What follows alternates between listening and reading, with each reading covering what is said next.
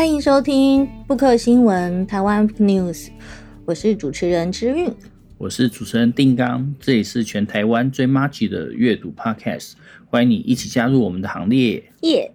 那我们今天要介绍一本书，叫做《图解台湾怀旧杂货》，作者是张信昌，然后出版社是晨星。好，那这本书非常的有趣，因为它里面介绍了。从呃四年级、五年级、六年级、七年级、八年级的不同世代的这种怀旧老物，那这些怀旧老物，你可能小时候家里都有，不管你家里是过得比较辛苦，或者是比较富足，那你可能都觉得说啊，这个东西我有印象，我以前家里就有一个，或者是我以前就好想要这个东西。那过了这么多年之后，你再看到它出现在街上，或者是。出现在一本书里的时候，你就会勾起你很多的情感跟情绪。嗯，然后有些东西其实现在还在这样子，比如说像是明星花露水，现在有在卖嘛，对不对？明星花露水其实还买得到。对，还有黑人牙膏，它虽然是改名的，可是它一直一直到现在都还有啊，像台啤啊什么的这样子。对，台皮当然它的酒标就变得不一样，嗯，所以你如果想要。以前的那种就是蓝蓝的酒标的话，那你就会知道说，哦，这是古早以前的台啤这样。哎，不过说到怀旧啊，那你觉得什么是怀旧？来，我们社会学来一下。对，社会学分析怀旧会把它当成是一种就是符号型消费。消费这个东西，重点不是它的使用价值、交换价值，而是它的符号价值。什么叫符号价值呢？就是消费这个物品，这个物品所代表的符号，可以连接到某一个你所认为值得花钱的价值或者是情感。那所以符号的连接的作用，会是这个消费的重点。那以怀旧消费来讲，怀旧就是在消费这个符号所连接到的。集体记忆或者是集体情感，好，所以不管你是什么样的年纪，你可能都有一些记忆。那不管这个记忆是好是坏，那我们事过境迁之后，总是会觉得说，哎，好像能勾起某种情绪。所以这些怀旧小物，它其实就非常能够勾起我们的情绪。看到它的时候，你就会觉得说，哇，跟现代东西比起来，也不见得美观，也不见得好用，可是就是。会觉得啊，还是它最对味。好，我插一下话，其实我觉得其实不见得不好用啦。比如说像大同电锅，对，从以前一直用到现在还是很神。对对对对，好好没事，我就插一下。好，可是像这个一百六十二页，我们看到一个台湾老玩具，这里面是什么？无敌铁金刚。可是你在看它的无敌铁金刚的长相，你就会觉得这个铁金刚好像有一点变形这样子。哪里怪怪？哪里怪怪？然后如果你再看到里面，你可能会看到蜘蛛人。可是蜘蛛人他居然穿了绿色的内裤。你你有看过绿色内裤的蜘蛛人吗？好，那你可能看到蝙蝠侠。可是蝙蝠侠也跟一般我们所习惯的蝙蝠侠不一样。这里的关键是什么呢？关键就是台湾，其实从在一九九二年以前，我们经历了非常久的这个所谓海盗王国的年代，就是以前的版权或智慧财产权并没有受到保护，所以我们就是任意的把既有的这些 IP 拿来做自己的价值应用，是完全没问题的，这样子不会被法律处罚，所以你就会看到很多台湾版的无敌铁金刚，大家看到台湾版的。哆啦 A 梦，好，哆啦 A 梦，当然你就会觉得说，哎、欸，这个有点偏瘦这样子，不不够圆这样子，而且还有长手长脚，对，还有还有长手长脚，还好没有帮他加尾巴这样子，因为哆啦 A 梦其实它的尾巴设定上是就是被咬掉了，所以短短耳朵。耳朵？啊，耳朵被咬掉，不好意思，没有加耳朵啊，它尾巴就短短的，这样子做，你会觉得说，现在就知道说啊，盗版啊，侵权啊，这样，因为我们现在都很有这种智慧财产权的权利意识，可是以前的人没有这个观念，而且也不止台湾，全世界当时大家都在盗版，大家都在盗版，所以你看到这些怀旧老物的时候，你常常会看到，哎，就是某些就是以前盗版留下来的东西。那你说这种东西有什么好怀旧？有什么好感受到某种情感的？哎，还是有啊。譬如说，即使到现在，我们看到哆啦 A 梦的时候，我们还是会叫它什么？小叮当。小叮当哈，为什么叫小叮当呢？因为当年的新闻出版社在盗版哆啦 A 梦的时候，他把它全部翻译成比较华人的这个名字，所以哆啦 A 梦就叫做小叮当，然后也比大雄就叫做叶大雄这样子，所以大家都有一个奇怪的名字。那可是对我们来讲，我们从小看的就是小叮当啊，所以我们在看到他的时候，还是会叫他小叮当。你要改变这个情感的这个投入是不容易的。不会，你叫小叮当也要铺路连接。是啊，有时候就是在，比如说在讲课的时候，因为面对都是大学生，你就要稍微注意一下用词，这样就不会说小叮当这样子。可是有时候也是想表示，就算是这样子，我还是要叫他小叮当，所以嗯，很难说。刚突然间想到一个好玩的，不知道如果我们现在对可能我也不知道国小生好了讲小叮当，他知道是这一只蓝蓝的，他可能不知道，他就会觉得奇怪，就是他的阿公阿嬷为什么每次看到他的时候都要说小叮当，嗯、所以他就会想说，呃，你是不是跟他阿公阿妈是同辈？同辈，天哪，好，所以不要跟那个儿童去测试这种事，儿童都很直接。好了，哎、欸，那其实你像你刚才说，在消费里面的整个怀旧这样子，那对你来说的话，有什么东西是你非常怀旧的台湾的这些老杂货？哦，或者是说有什么你可能会现在还会去花钱去买？假设你看到这些怀旧物品的话，哦，那那我可能要一页一页的翻这样子，就是我会买什么？现在买跟以前买的这个心情，心情不一样不一样。现在会是一种猎奇，然后一种就是啊，对，以前的东西都长这样子，然后我以前来我也吃这个，我要把它玩很久，所以我觉得应该还是某种怀旧的情绪。对啊，那现在还会用的，譬如说有一个摇摇马，好了，摇摇马就是一只马在那边，然后你投钱之后，它会上下摇这样子。我们现在拿来用，应该会很恐怖。因为它一方面也是古董，不知道坚不坚。可是现在还是有哎、欸，嗯，还是有。记得好像有时候，如果你去一些像市集啊，或是园游会还是什么东西，或是大一点的夜市，好像。嗯还是会有，就给小朋友玩的，嗯、就是你投钱，然后小朋友可以坐上去，那个摇摇摇。可是它不见得是马的形状了。嗯，嗯对啊，对啊，不见得是马的形状。所以像这里面的这个马，应该就是不太好找这样。嗯，对，我有啦，我我可以许个愿这样子，嗯、就说可以大人版的，你可以坐上去。我很想要的是那种以前那种街机。哦，大台大台大型电玩，就是它超占空间、嗯、超卡这样子。然后里面的游戏可能就会有什么快打旋风啊，类似这一些的游戏。那这些游戏小时候都看人家在那边投钱，在那边玩啊，自己站在后面看。那现在长大之后就觉得啊，如果我有一台放在办公室里面，好恐怖，好，不要放在家里，放在办公室里面。然后我觉得烦闷的时候，就去投十块。当然，我十块我最后还是会收回来自己的手上。哈，十块不是给公司用 公积金？这么狠啊！好，没关系，我就投十块。投了十块之后，我就可以重新感受到以前玩街机的那种愉快感。那现在好像有一些就是重新的那个 remix，所以所以他们会把，比如说什么五百合一。还是呃多少合一的，所以你不只玩到一个游戏，你可以玩到很多很多游戏，你可以再次挑战超级玛利欧这样子，要吗？嗯，好啦，这是你的梦想，这样。呃，那你呢？我其实还好哎，可是我觉得比较好玩是，我在这本书里面翻到了一个东西，就是那个霹雳猫的那个，我们现在叫公仔，以前就是那些那种那个叫什么小模型还是小。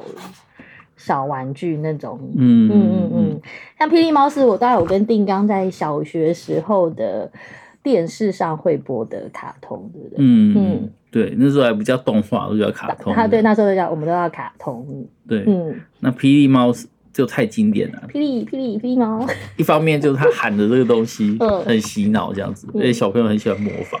各方面就是它的那个主题曲，到现在我们都还会唱这样子。你唱一下来，来一下，快点。霹雳星球爆炸掉，霹雳猫乘太空船逃出来，逃出来，啊，大概是这样吧。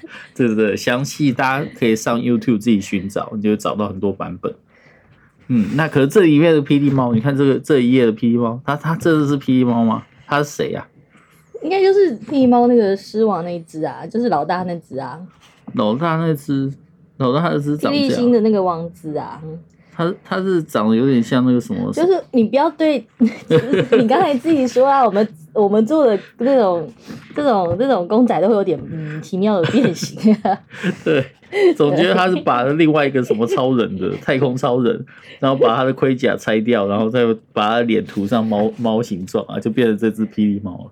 听众朋友，如果你听到啊，觉得很好奇这些长什么样的话，赶快找这本书来看，你就会看到那个斜点霹雳猫长什么样。欸、好了，不要都说那时候做的那种公仔娃娃都很奇怪，其实我觉得还是很可爱，像是大童宝宝。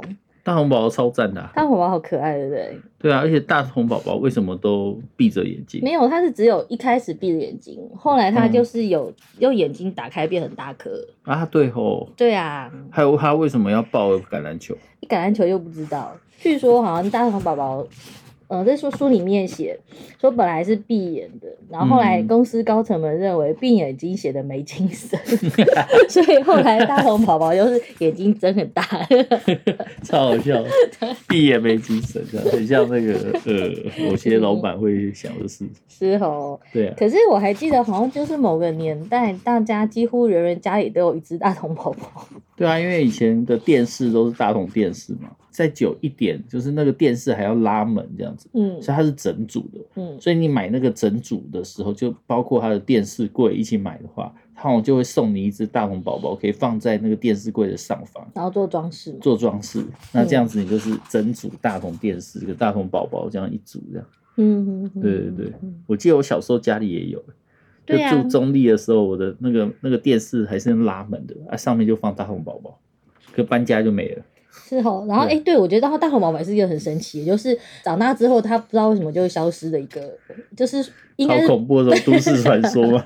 对啊，可能就像你说搬家就没了，然后或者是不知道为什么，反正长大了可能在打扫或干嘛的时候它就消失了这样。这又是很多怀旧小物的的的神奇的地方啊。嗯，因为人都会长大嘛，长大你就会对于小时候玩的东西开始觉得好像比较厌烦这样子，或者觉得啊，他怎么现在看起来好 low。的确没错啊，因为台湾在转型成版权时代，你的这些东西就越做越精致，所以你这些看起来奇怪的这些小玩具，你就会把它全部丢掉。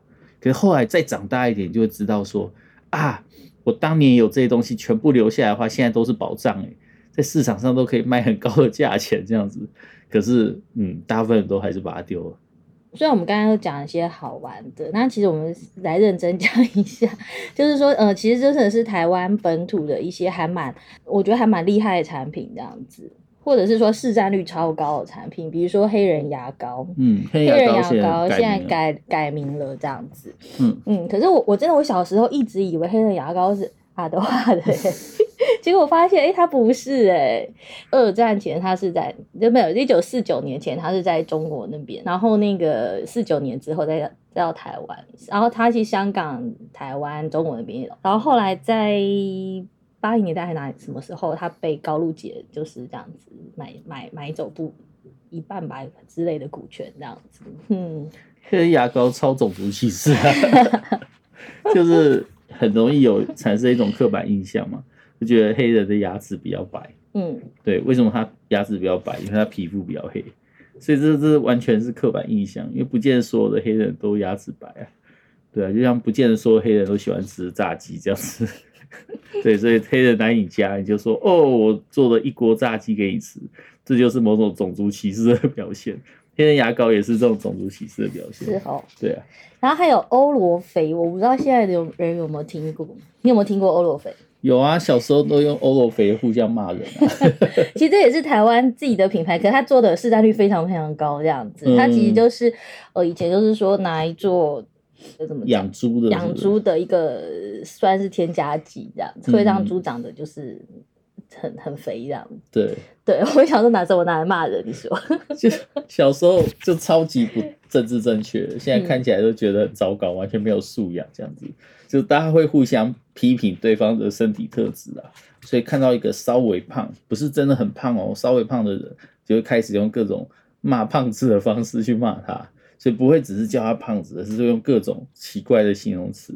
那当时就不知道为什么有人想说这个，就是骂胖的人叫做欧罗肥，嗯，就意思就是说你是从小从小吃猪饲料长大的，长大，然后变变成变成转个弯说你是个猪这样。对对对对对对啊，所以就是这种小朋友的这种，就是小朋友都其实很性格恶劣，是啊，然后他们都会想出最恶毒的方式来互相攻击这样子，对，就长大就被社会驯化。嗯，然后还有可能现在偶尔也会看到的那个把布把布车，嗯，我们以前小时候也是很多。以前就是超爱把布车的啊，就你听到那个把布把布，但但我现在是用讲的啦，对。可是他们其实是有一个就是按钮，那个按钮捏下去之后，它就会出把布把布类似这样的声音，这样。嗯，所以这个把布车它通常就代表它有什么冰淇淋。你有吃过把布车的冰淇淋吗？哎、欸，有啊。然后可是不知道为什么，我觉得把布的冰淇淋很好吃，可是家长都会觉得它不太卫生。哦，因为就是同一个人啊，他又要骑车，他又要打开那个箱子，然后又要收钱，又要把把布摇起来，装在饼干的那个的那个盛装的那个上面。嗯，所以这整件事一体成型。你想想看，中间有多少机会？会摸到细菌之类的，而且以前也没有什么干洗手啊、喷酒精啊什么，没有，对对、嗯。然后你就看到他收完钱之后，再把脚踏车再骑到另外一个地方，继续把布 把布这样。对，那你可以想象，嗯，反正就以前小时候这样不干不净吃了没病，嗯，所以就是吃了好像也不会觉得怎么样，对。对啊，其实我我以前超爱吃那个芋头口味的，把布里面的芋头口味。以前好像最常见的就是芋头跟百香果啊，对，还有百香果，对啊，把布车的百香果超好吃。好，我现在现在抢到了，很想吃。对，好，那其实还有那个味素味精，嗯嗯，好像也是大家几乎也是家里都会有。对，就是在华人的料理里面，其实我们有一阵子蛮常在使用味精跟味素。对，而、啊、味精和味素当然是日本发明的，那也是日本的牌子这样子。哎，味丸是日本牌子吗？台湾的。味丸是台湾的。哦，是台湾的。对。对，可是后来就有一个研究说，味精、味素好像都有害健康，所以突然之间它又消失在我们的饮食生活里面。所以后来又有一个翻盘，这个翻盘在我们下礼拜要跟大家介绍那个吃的台湾史也会再讲到这件事。好像后来的研究又说，其实还好。就这两种调味料对身体没什么影响，对啊，可是它其实已经很少被吃到。什么是味精味素的味道呢？就是当你喝汤的时候，你觉得这个汤不只是汤的这个食材的味道，它还有，有某种奇妙的鲜，所谓的鲜味，鲜味会有一点点辣辣的那个感觉，就咸甜咸甜的，鲜甜鲜甜的，就是一个很微妙的味道，嗯、那个就是有放味精。然后有人说，可能就是你吃味精多了会。容易口渴哦，对，如果你喝了汤越喝越渴的话，那应该是有喝到掺味精的。可就是它到底对身体有没有害这件事情还是有争论的。那还有，嗯，比如说像刚才之前讲到的那个大同宝宝嘛，大同电视，还有，其实我觉得大同很强诶，台湾算是台湾的那个国货的大同超强，还有那个大同电锅，像我们家现在还在用大同电锅。对啊，大红电锅很厉害啊。嗯，大红电锅就是呃，因为后来在发明了电子锅，就是你在煮饭的时候不用加水。可大红电锅就是你外锅要加水。对对对对、嗯、对。内锅还是要加水。大红电锅要，可电子锅就不用在那个内锅里面加水。要，你不要，也要。你这个不会煮饭，不要在那边 讲。完全误会，那电子锅跟大红电锅到底差在哪里？哎、欸，怎么讲？大同，我今天好像在帮大同电锅夜配。好了，反正大家可以去自己去 Google 一下大同电锅好用在哪，我们不要帮他夜配。好。好 对呀，我还是想知道刚刚那个 电子锅，你煮饭的时候，你内锅还是要加水哦。就它可能外锅不用加水，嗯、你内锅不加水，你米下去煮一遍爆米花了，好不好？后来我回想起来，我煮过电子锅，爆米花是玉米，可是我觉得就是会米，你的你米还是要加水，它才会有。那个大红电锅差一点。大头电锅它一个是它外锅要加水嘛，然后它可能它的时间没办法，有的电子锅可以设定时间，大头电锅没有，它就一键按下去啊，然后煮好了自己跳起来这样子。嗯嗯嗯嗯。然后大头电锅我觉得它很好用的是说，你可以拿来做，除了煮饭之外，你可以煮汤、卤味，然后炖中药，然后反正你热什么煮煮菜，反正都可以做这样子。那还有什么怀旧的东西你想要跟大家分享？哎，我觉得还有里面有讲到一个我是从来没看过的，叫做寄药包。嗯嗯，你们家以前有寄药包吗？没有哎、欸，我们家还没有出现这个。嗯，对啊，它是不是在在古早以前的、啊？在古早以前，或是是不是在比较所谓的偏乡地区？就好像是西药房还没有普及的时候，嗯，在偏乡地区常常会有这种寄药包，就一包里面有很多很多东西。嗯，对。然后他还会写那个 slogan：“ 健康以固国本，明强而斩红油。”对对，因为我我我大概听说过寄药包运作是这样，就是你在家里他会给你一个寄药包，反正就一包比较大，然后里面放了很多一些可能呃家庭的所谓的家庭常备药，然后他都会有个记录，然后过一阵子就会有人。就是那个寄药包的那个人员，他就会来看你用掉什么，再给你收钱这样。这应该是日本时代的时候流传下来的吧？嗯、应该是。对啊。对。嗯，这这个又是我从来从来没有看过的东西。嗯，那可能如果有就是年纪再长一点的朋友们，可能对这个东西就有印象。嗯，好啦，再来要讲一个我自己也很爱的，就是香肠车。好，喜巴拉，喜巴拉，对，这件事真的超神奇，就是食物跟简单的赌博娱乐结合在一起，就是这个喜巴拉车这样。它有一台车，然后它一边当然是烤着香肠这样，那也会附大蒜，另外一边就会有一些玩意儿，那那些玩意儿有时候是就简单的那个弹子台，那有时候就是一个碗，然后让你在那边丢这个骰子。那喜巴哈可以干嘛呢？就是当你的就是玩赢的时候，他可能会买一送一，或是有一些优惠或者各种东西这样子。当你输的话，你可能要多付一点钱这样。所以是还蛮有趣的一个香肠文化。你玩过香肠车吗？有啊有啊有啊，小时候有玩过啊。小时候很喜欢吃香肠，所以去外面如果看到这个车的话，其实都会跑去。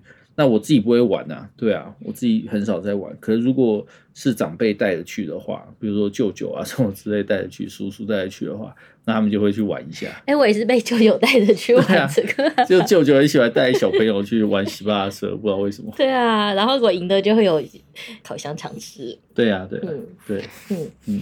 既然都讲到很多车，我们来讲一下伟士牌好了。伟士牌虽然不是台湾的牌子嘛，对不对？不是意大利的，意大利。可是有一阵子，台湾街上好像觉得韦斯牌是一种潮流这样。对啊，就是那个啊，罗马假期，罗马假期那个男生我忘记名字了。嗯。然后奥黛丽·赫本坐在后座这样。对。然后当他们骑着韦斯牌，然后到处晃荡，然后晃很多古迹的时候，那时候就成为就是文青最爱的一个摩托车这样。那就有点像现在的 Gogoro，其实有点像韦斯牌的感觉。可是它的文青感没有那么那么强，这样。以前伟士牌一台，哎，好的伟士牌到现在还是非常的贵哦，对，所以也有呃伟士牌的持续爱好者，到现在还是收集各种型号的伟士牌。你骑过伟士牌吗？我爸年轻的时候好像有骑过伟士牌啊，载着我妈爬爬照。嗯，那这个我只在照片里面看过。我出生之后，然后有印象之后就没看过伟士牌。哦，那后来你们就换就是一般的摩托车了。对，就没有再骑伟士牌。嗯，好，其实刚才我们讲的一些东西，就是呃，我们在这本怀旧杂货的这本书里面，它里面都有提到的。嗯，那除此以外，它还有介绍，就是呃，有时候我们有点现在有点难用，可能又讲的有点难形容，就是旧的广告。嗯嗯，旧的报纸广告，或者是旧的各个品牌的广告，这样。嗯嗯。对，以前这些广告其实都很有创意哦，而且它里面就是不管在图像啊或 slogan 上，其实都是怂购物啦这样子。怂购物啦。对，那而且就是很多，就以前就听说过很多这些就是有图画能力的，比如说漫画家，然后后来也会去呃身兼这些广告的业者这样子。这些在我们再大一点之后就很少看到。可是小时候真的报纸会有一栏全部都是广告，那在那一栏里面，其实现在你如果回想起来，那全都是文化，对啊，全都是文化。那现在有人把它收集起来也很不错，因为当时可能就是用过就没了这样。对，不过它里面倒是没有放放那个书的广告，可是我以前的报纸有书的广告，哎，有那种那种小格的那种广告，其实是有书的，而且还不少，蛮多的，对不对？你什么东西有利润，就会有什么东西的广告啊。嗯、以前卖书又跟卖钞票一样。要这样讲。对啊，所以所以呃，书的广可以有广告是可以想象，因为以前书卖一万本叫做卖的普通，嗯，卖到三十万才叫畅销。我们现在卖一万本叫卖很好，卖超好。对啊，好啦，其实这本书你会看到很多台湾整个社会转型。或者现代化过程中的一些轨迹，这样，那这些轨迹它可能会表现在某个物品上，那因为物品会留存嘛，社会形态不会留存，所以有时候你看到这个物品的时候，你在回想，哇，以前我们过的是这样的生活。比如说前一阵子我们在重看《Top Gun》，捍卫战士这样，那我们对里面的一幕是觉得就是吓呆了，反正就是呆头了跑去找汤姆克鲁斯演的那个角色。哈汤姆克鲁斯就坐在那边发呆，然后玩弄他手上的某一个小东西，我不知道那是什么。然后我们想的就是，哇，以前人晚上都无聊，没有手机可以滑。对，而且我以前也没有那么多电视可以看。我还记得我们以前是大概午夜的时候，电视台就一定会就是打，就那种出杂讯，就反正就完全什么都没有这样子。对啊，对对啊。嗯所以，如果真的过十二点，你去找你的朋友，他还不睡觉的话，很有可能他就坐在椅子上，坐在沙发发呆，在发呆。对啊，或者是以前很多还有在打麻将。哦，彻夜打麻将，嗯，啊，这也是我们上次在讨论的，因为我们家住在山上，那所以一到周末的时候，就会很多人一家子聚在一起，然后聚在一起，他们最喜欢做两件事，一个就是唱卡拉 OK，另外一个就是打麻将。可是这五年来，类似的声音越来越少了，对，你就知道一整个世代凋零了，就是那个会聚在一起唱卡拉 OK 跟打麻将的世代，好像逐渐就走掉了。说不定，或者是他们转成在滑手机，或者是玩宝宝可梦。你说四个人连线一起在玩明星三缺一之类的。好，那我们今天跟大家讲的这本书是《图解台湾怀旧杂货》，张信昌著，然后是。诚心出版，是一本读起来非常非常轻松，可是你又可以得到一些小知识，或者是说像你刚刚说，你可以从这些旧物里面，我们可以看到一个一个社会的它的一变迁的轨迹，就是在娱乐或者上面这样子。今天的节目就到这边，嗯嗯，那我们下一集再见，拜拜，拜拜。